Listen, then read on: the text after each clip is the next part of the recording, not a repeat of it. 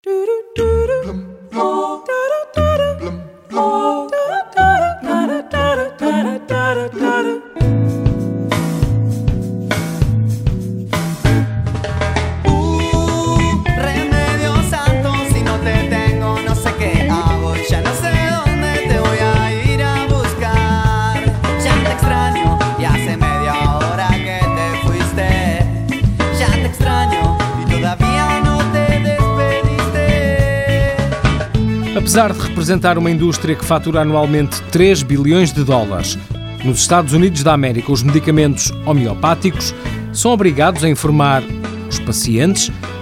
de que não há nenhuma evidência científica que garanta que o produto que estão a comprar é eficaz.